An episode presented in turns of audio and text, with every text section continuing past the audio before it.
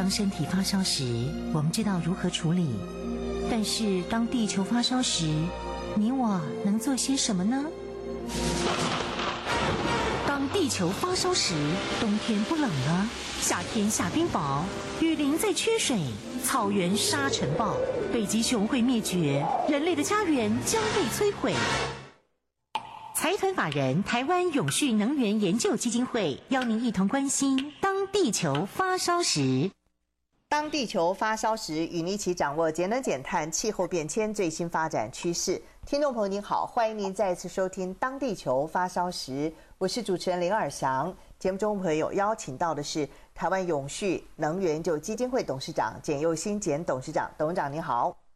呃，主持人您好，各位听众大家好。呃，台湾永续能源研究基金会真的扮演很多的角色，而且一年之中哦，活动也非常非常的多。最近刚办的一场活动叫做“生物多样性”啊，在生物多样性方面也是谈到永续的观念。董事长可不可以在节目当中我们做一个解说？好，我们在今年是五月二十二号的时候是叫做国际生物多样性日啊，那一天是一个很重要，为了国国际生物多样性做的特别的一个。像节日一样，那为什么有这个节日呢？因为联合国对生物多样性其实是非常的关心啊，非常关心。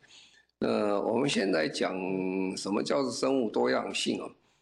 一般人大概想到生物多样性，就会想到物种的多样性啊。物种的多样性是什么意思？啊大家讲，哎呀，这是一个将那濒临绝种的一个。一个动物啦，或者植物啦，或生物等等的，想到生物多样性，其实它的包括的范围比较更广哦。如果用英文讲的，刚才的意思就 species diversity，就是那个物种本身的多样性。可是我们叫生物多样性 bio 的话，它的范围就更多更广啊。就算你同一个物种里面，它也有多样性。比如说，我们说担心啊，担心这个什么动物会绝种。但是如果你看那种动物，它里面又很多多样性。啊，最简单一个例子就讲什么？我们最近常常有发生鸡瘟啊，或者是禽流感啊，一下子这些整个动物都死光了啊，这个鸡死掉了，或者是鹅死掉了等等。那这这个就是产生生物多样性产生那个韧性的问题。因为人很聪明的，人很聪明，人就在。呃，讲说我要养的鸡肉又长得很快，品质又很好，饲料可以吃少一点等等，所以他就把这个鸡的种啊，就去找找找。那比较那个长慢的他就不要了哈，啊，长得不好他也不要了，他就拿下来很纯种的这些你养鸡很快的方式哦，这就把多样性开始去掉了。可是这种鸡哦，但是肉长得很快啦，哈。它可能是饲料的吃效率的吃吃饲料的效率很高了啊，所以它长得很好了啊。但是呢，这种说同一种，有点像近亲繁殖这种感觉，它的抵抗力就比较差。万一死掉的话，它整片都死了，那个鸡瘟来都都活不了，因为大家都差不多嘛，都它的抵抗力都差不多一样的状况。所以物种里面的多样性也变得很重要。你你不要只存在纯种的。那其他的也要啊，所以我们从外界外面讲起来，你物种本身在谈，然后那个的物种里面它又有多样性，这是很简单的一个解释而已。其实生物生物多样性范围是非常之广哈，非常之广。那为什么那么重要呢？因为我们希望这个所谓韧性，韧性再让这个整个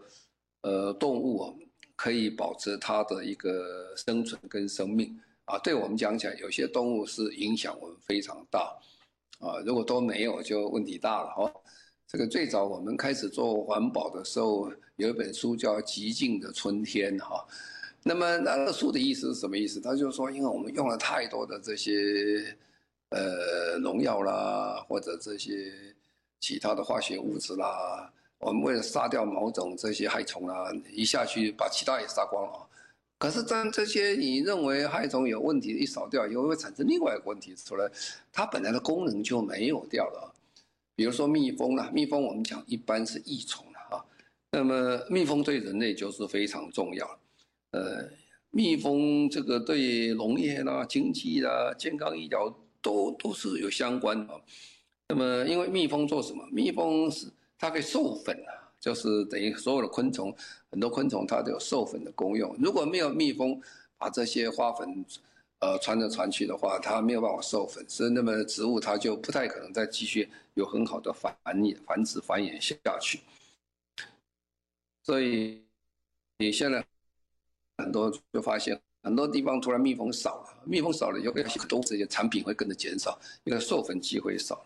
所以对我们讲起来，这些生物多样性跟我们存在，它也存在相当多的经济价值的存在。啊，那这些经济价值是我们人类赖以生存的，所以我们必须要跟这些所有各种物种都和谐相处以后，你才可以共生共存在地地球上。基本上我们不是地球唯一的生物，我们也就是百万种的生物中一种而已了哈。也不能为了我们自己的生活，把所有的呃，你觉得是害虫就把它除掉。你觉得害虫也是，也有些它很好的功用存在这里面。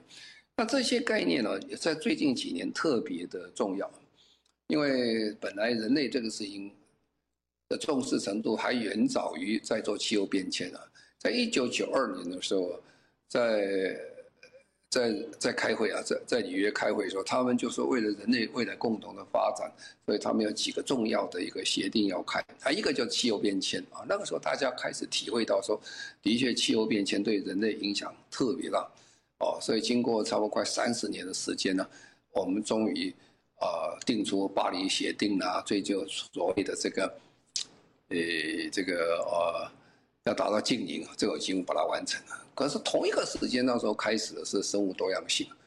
那大家那时候也深切的感受，生物多样性的确对人类的生存也是非常重要，对地球的这个呃生存也是非常重要，要所有的生物能够共存共荣。可是呢，这个生物多样性比较没有受到气候变迁那么的重视啊？怎么说呢？气候变迁已经开了。二十七次会议了啊！去年在埃及开二十七次，今年是第二十八次。哎，可是呢，生物多样性会议从一个时间段开始的时候，现在只开到第十五次啊。在去年开到第十五次，去年有很重要的决议啊，就是昆这昆明跟这个呃蒙特蒙特洛的一个一个协定出来。那这个会开出来的，哎呦，好不容易啊，已经开到第十五次啊。哎，等一下我们讲今天的内容在这里。啊，那为什么这么慢呢？因因为生物多样性基本上跟人类直接的影响不如这个气候变迁来得大啊。气候变迁它的这个影响力够大了，因为要不然是旱灾，要不然是水灾，要不然森林大火等等。那生物多样性呢，你的感受比较少，因为你跟它觉得比较少，所以大家也比较慢啊。可是现在大家觉得不一样，特别是在呃气候变迁的时候，他们也发现说。整个气候变迁的结果，当然我们要改变我们的化石料等等，但是他也发现说，生物多样性也是非常重要的工作的一环啊啊！我如果你解决了气候变迁，结果产生非常生物多样性问题的时候，人类还是过得不会愉快的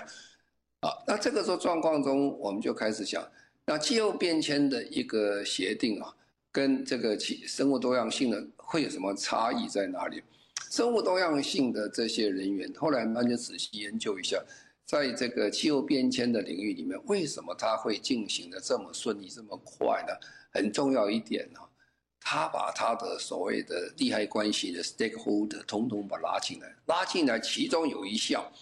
他把企业拉进来啊。所以你看呢，气候变迁，我们一天到晚在谈，谈了十几年的企企业社会责任，里面非常的一环工作，就是跟联合国的。这个气候变迁纲要公约会是挂钩的啊，因为联合国也是经过十几年的发展，也悟到这个道理了。在二一九九七年的时候，这个日本的京都议定书的时候，那时候大家都很清楚了哈，那就说我们要怎么做啊？那那时候说以政府为主了，以政府，所以定了国家目标多少多少多少。但是国家其实很难执行很多事情，国家可以定政策，那底下要做，但是谁要做啊？最后他发现说，最后要做最重要的还是企业啊，因为企业拥有最多的人人才，企业拥有最多的资源，而且企业也是最大的一个呃气候变迁的造祸者了。怎么说呢？二氧化碳大部分都是企业造出来的啊。那人的呼吸也没有多少二氧化碳嘛，是吧？但是你一个工程开下去就非常多，所以他就这个跟企业合作的很多。所以那个时候，所以我们这十几年呢，在做企业永续发展的时候，很重要的一环，怎么样把这个联合国这个排碳的这概念，已经把它结合在我们现在的企业永续之内。啊，国际上是这样做了，我们台湾顺的也是这样做法。那现在这个做。呃，生物多样性的，他他从这里观察到，哦，他会觉得，哎，这个是很好的方法，所以现在呢，就开始说，希望企业家进去啊。所以我们也在这一次蒙特罗公约开会之后呢，哈，呃，我们根据他的思考模式，我们也在做这件事情。那本来气候变迁里面也谈到这个事情，那么最明显一件例子，我们过去在谈这个事情呢，总是谈说啊。这个碳排放啊，所以我们现在有个呃 TCFD 啊，就说每一个公司它要报告出来它的碳排放多少，它的排碳的呃碳排的相关的财务分析报表出来啊，这个是金管会要求现在上市公司要报的啊，蛮重要。那现在生物多样性它得到这个概念以后，有 TC。F D 改成 T N F D 啊，N 就是讲自然啊，自然相关的财务分析报告啊，这里面以生物多样性为主来做个报告，所以现在做做企业的人越来越辛苦了，就是说，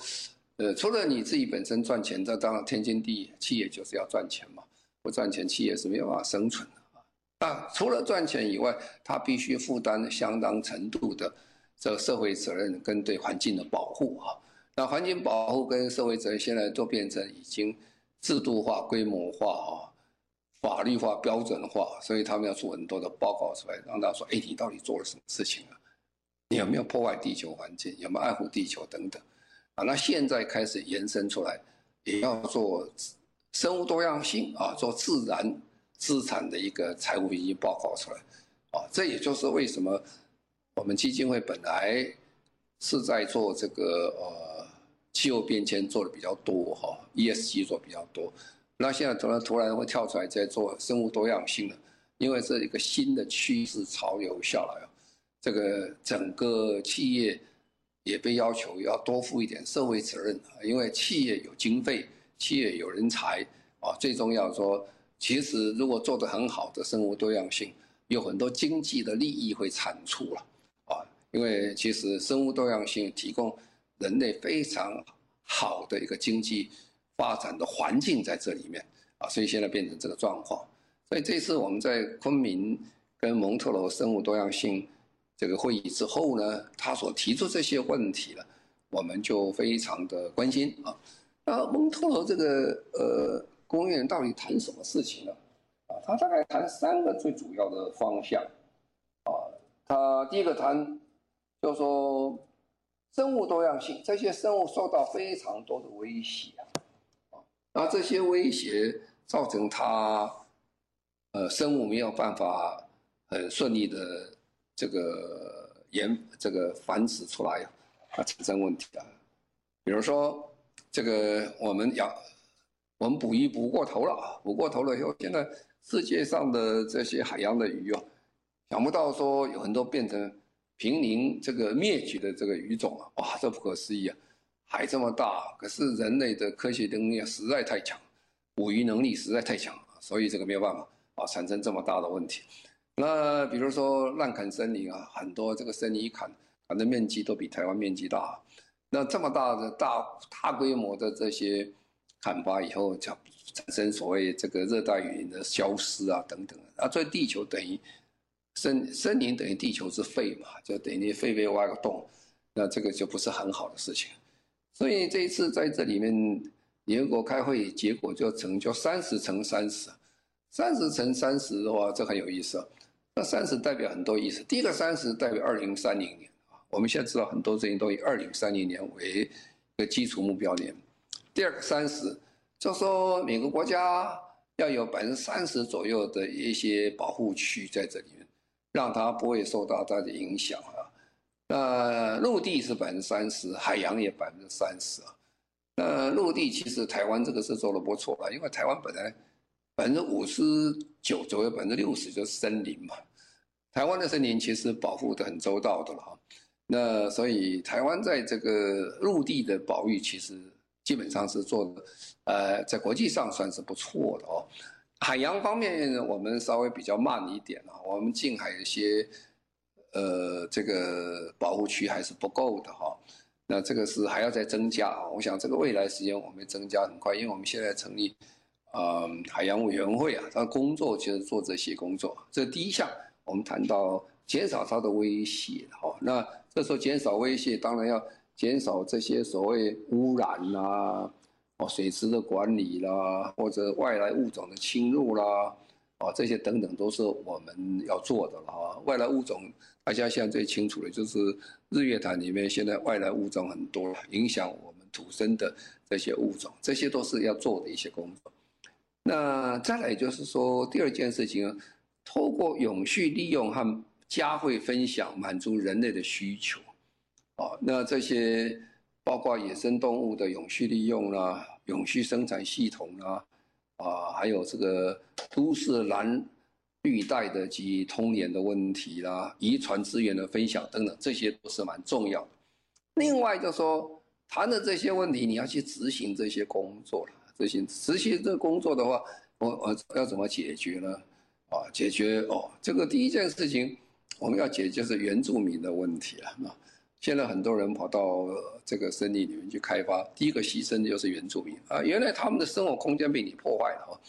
呃，被你破坏以后，那其实这是很不公平的事情，啊，牺牲他们的权益，造成这些，呃，这个非森林区人的好处了啊，那是不对的哈。那这里面很重要，要责任消费怎么样？不要乱消费我们的这个呃，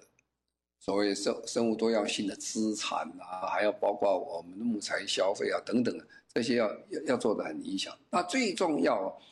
要做个生物多样性的主流化啊，因为其实生物多样性过去确实一直在社会里面没有受太大家太多的重视啊。还有就是所谓企业社会责任啊，企业社会责任是在这里面所提出来二十三条的中的第十五项嘛。虽然呢，它是第十五项之一，但是它现在是被它整个扩大来做这个影响，因为企业讲，企业是最大的一个。呃，资源的拥有者了，还有是个，也是一个破坏者哦。那所以企业社会责任现在变得非常重要啊。所以现在我刚才讲，根据这样的做法啊，现在整个全世界在推行，从这个呃 COP 十五啊，就是第十五次的签约国会议做的工作。那我再回过来说，那为什么这么重要呢？因为整个生物多样性会影响我们未来人类全体的生存的扶持。好，那等一下再做个说明。好，我们就先在这儿稍微休息一下，稍后回来。二零二三亚太永续博览会结合政府、城市、企业、学校约一百五十家国内外展商，超过四百个摊位及高峰会、论坛、颁奖、倡议等多元活动。免费报名参观，除了有亲子互动及名人分享外，还有永续咖啡和多样好礼天天送。也欢迎大家利用低碳运输及自备餐具。七月二十一到二十三号，就在世贸一馆，与我们一起实践永续。万众瞩目，拥有台湾永续界奥斯卡美称的 TCSA 台湾企业永续奖第十六届报名开跑喽！历届获奖企业已成为众多新鲜人求职指南及投资人重要参考指标。欢迎国内企业、外商企业、政府机关或医院、学校等非营利组织与机构共同角逐永续发展最高荣耀。详情请上网搜寻 TCSA 台湾企业永续奖。您现在所收听的节目中广新闻网《当地球发烧时》，我是主持人林尔祥。节目中朋友邀请到的是台湾永续能源就基金会董事长简佑新简董事长。我们今天特别谈到的是生物多样性，董事长。好，那我开始刚才讲，就是说生物多样性之所以被重视的原因啊，呃，就是从气候变迁会议已经就开始谈到这个问题了啊，因为气候变迁只是说减少。对这个二氧化碳的排放减少，对森林的这个开发或者是这个其他的问题了。但是这个里面问题跟这个生物多样性，大家想法是一致的啊，所以大家这两个会其实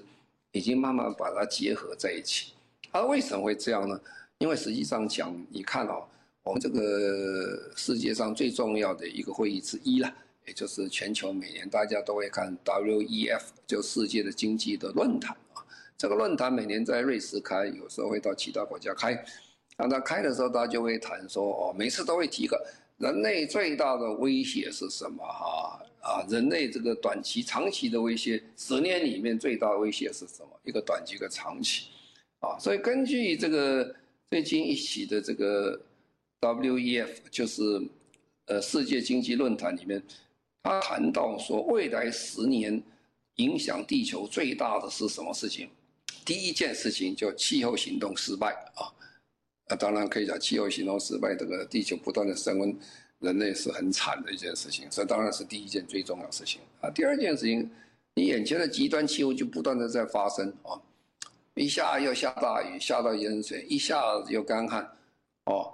呃一一下子又产生其他的，比如说让那个北极海弄半天温度太高，让它让它融冰啊。它问题是非常多，这是当然第二件事情，啊，第三件事情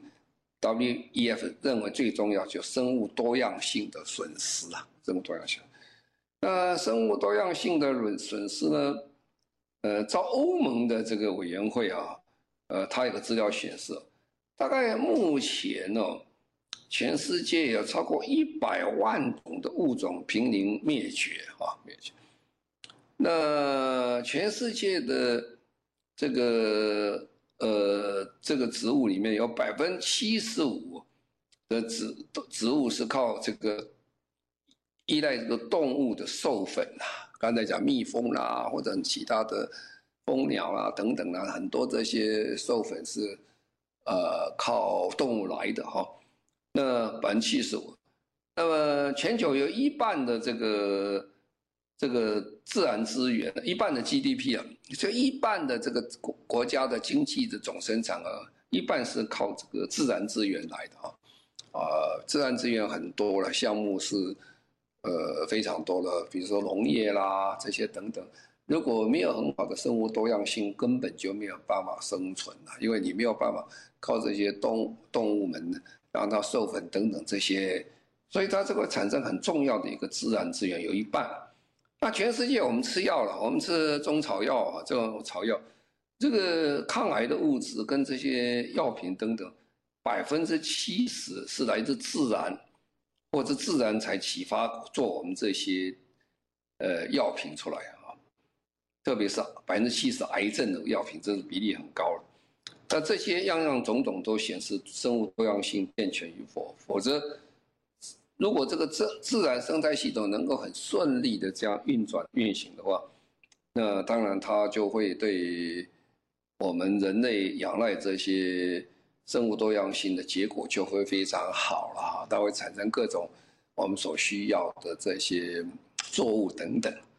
啊，所以这个大概可以看得出来，这个呃基本上没有太多的大家对这个呃不同的意见。只是大家对这个东西不太关心而已啊，不太去关心的原因是因为它不像工业啊这些来的那个直接的利益啊。但是现在，呃，大部分人都都也了解到，如果不是靠我们人类自觉对说我们对这个自然的一些破坏的话，这个没有办法解决这问题。所以我们常常讲。做环保啦，做永续，第一件事 mindset 就是你的思考、思想、观念，你的看法会决定你的行为啊，啊，你的行为会决定你的行动啊，啊，你行动会决定你我们的政策跟做法啊，因此在这种状况下，呃，我们要从这个角度上去了解，我们先改变我们的想法，我们就办了一个一天的这个生物多样性的论坛啊论坛。呃，在办论坛同时啊，我们也就办一个奖项啊。我们办奖项的目的在哪里啊？我们每次办奖项目的是一种鼓励的作用。有很多人做得非常好哦，我们希望他的好能够启发别人一起来进行。啊，也给那些做得好的一个鼓励啊啊，因为做生物多样性的人，很多的工作其实是日以继夜的哈，那个是呃孜孜不停的工作，做的是非常的辛苦啊，给他一个正面的一个肯定，对大家都是非常有利的啊，所以我们那天就是开始选拔，说台湾到底哪些这个单位是做得非常的好啊，那也有政府单位，有 NGO 的。那也有这些呃产业的啊，这个企业界的出来啊。那我们最主要的目的啊，就是从他们里面看能不能寻找出大家有没有很好的一个方向可循，可以学习啊，可以学习。所以我们在做这个工作的时候，呃，很有趣了。我们这个总共差不多有呃二十家来申请，那我们就后来经过评审委员。很仔细的挑选之后，找十二家的一个一个这个工作来做，呃这呃工这工作来表扬。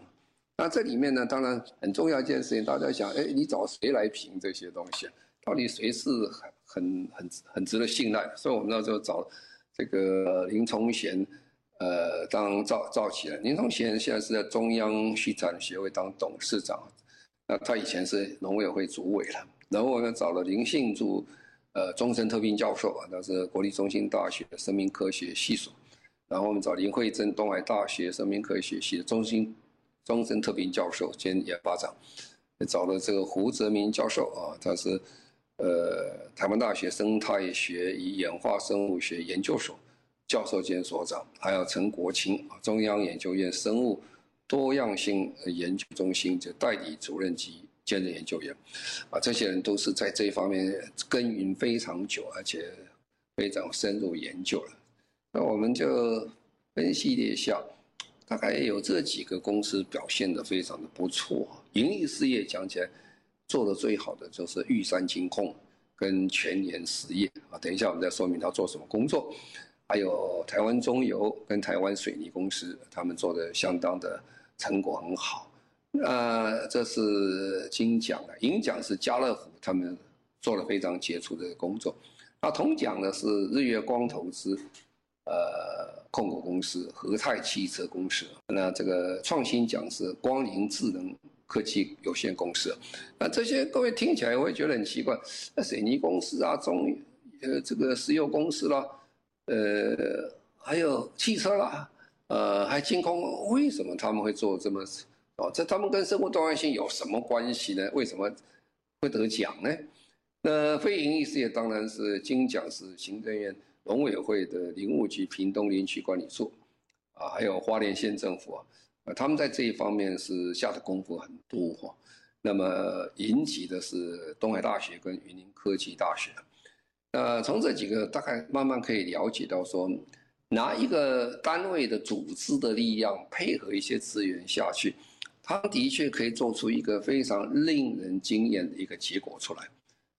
那这些结果对我们整个生物多样性是有很大的帮忙。好，我们等一下再说明。好，我们现在稍微休息一下，稍后回来。二零二三亚太永续博览会结合政府、城市、企业、学校约一百五十家国内外展商，超过四百个摊位及高峰会、论坛、颁奖、倡议等多元活动。免费报名参观，除了有亲子互动及名人分享外，还有永续咖啡和多样好礼天天送。也欢迎大家利用低碳运输及自备餐具。七月二十一到二十三号，就在世贸一馆，与我们一起实践永续。万众瞩目，拥有台湾永续界奥斯卡美称的 TCSA 台湾企业永续奖第十六届报名开跑喽！历届获奖企业已成为众多新鲜人求职指南及投资人重要参考指标。欢迎国内企业、外商企业、政府机关或医院、学校等非营利组织与机构共同角逐永续发展最高荣耀。详情请上网搜寻 TCSA 台湾企业永续奖。您现在所收听的节目《当地球发烧时》，中广新闻网为您播出。我是主持人林尔祥。节目中的朋友邀请到的是台湾永续能源就基金会董事长简又新简董事长。今天我们谈到的是生物多样性，董事长。我刚才念了几个这个呃获奖名单，也许各位觉得这些人怎么会做这个事儿？他做做什么？为什么要获奖？哦，那当然做的最好是玉山了啊！玉山他有个目标啊，玉山很喜欢用玉山或者玉那个字来说明说明他们的目标，所以他玉就是遇见，就是玉山的玉，遇见自然和谐共生的美丽家园是他们的目标。啊，他们要用利用金融的力量来推动这个事情，这他们是领先同业。他们投入这个投融资的资产的自然环境的面向评估的方法论，他们把这个方法来做这个呃分析，这这个公司你来跟我贷款啊，你到底对你们这个自然环境的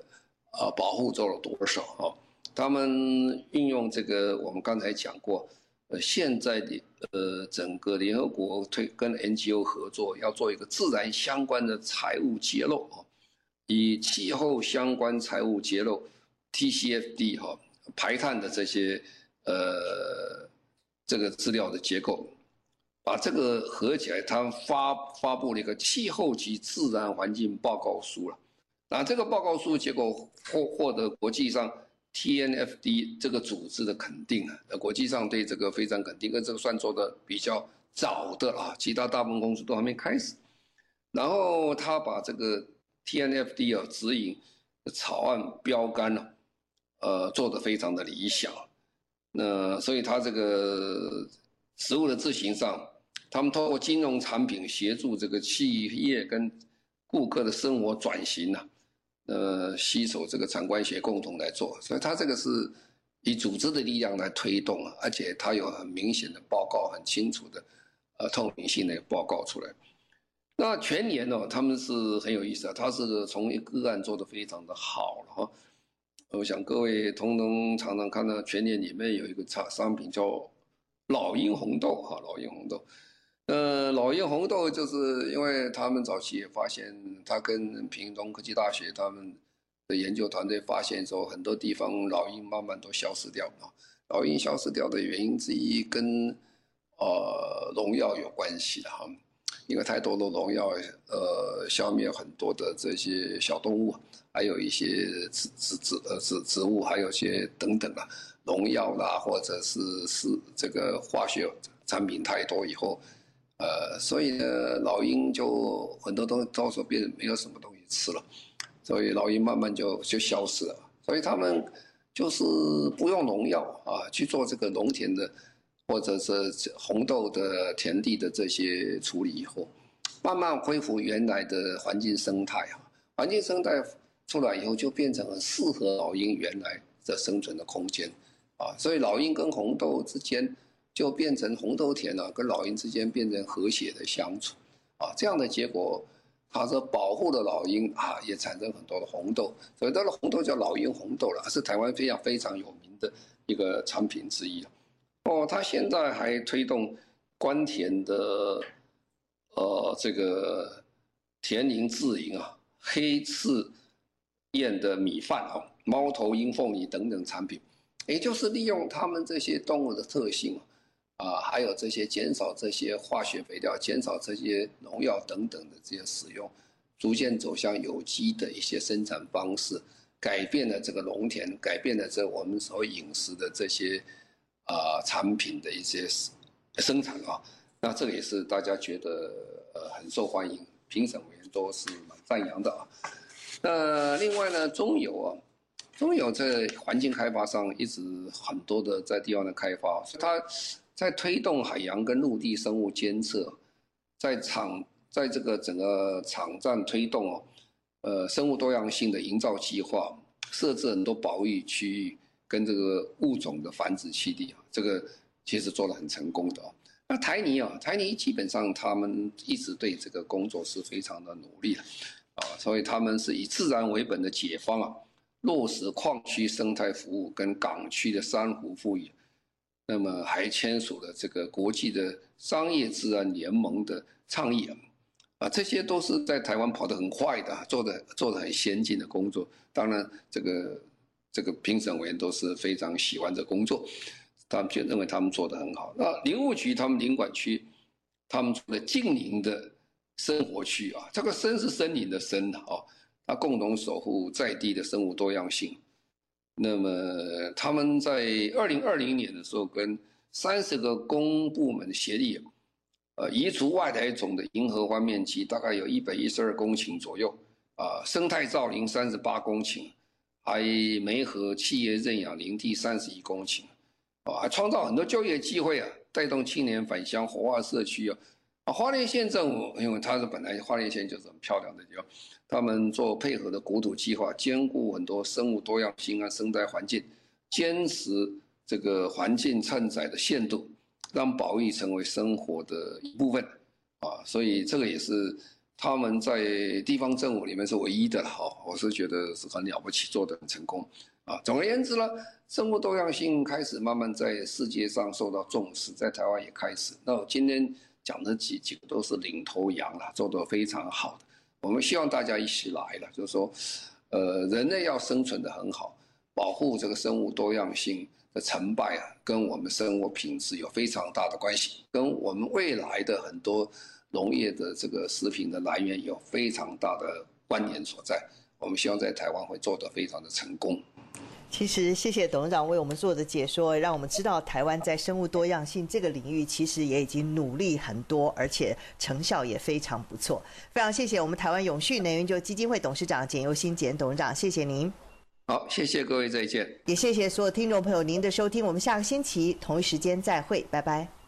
二零二三亚太永续博览会。结合政府、城市、企业、学校约一百五十家国内外展商，超过四百个摊位及高峰会、论坛、颁奖、倡议等多元活动，免费报名参观。除了有亲子互动及名人分享外，还有永续咖啡和多样好礼天天送。也欢迎大家利用低碳运输及自备餐具。七月二十一到二十三号，就在世贸一馆，与我们一起实践永续。万众瞩目，拥有台湾永续界奥斯卡美称的 TCSA 台湾企业永续奖第十六届报名开跑喽！历届获奖企业已成为众多新鲜人求职指南及投资人重要参考指标。欢迎国内企业、外商企业、政府机关或医院、学校等非营利组织与机构共同角逐永续发展最高荣耀。详情请上网搜寻 TCSA 台湾企业永续奖。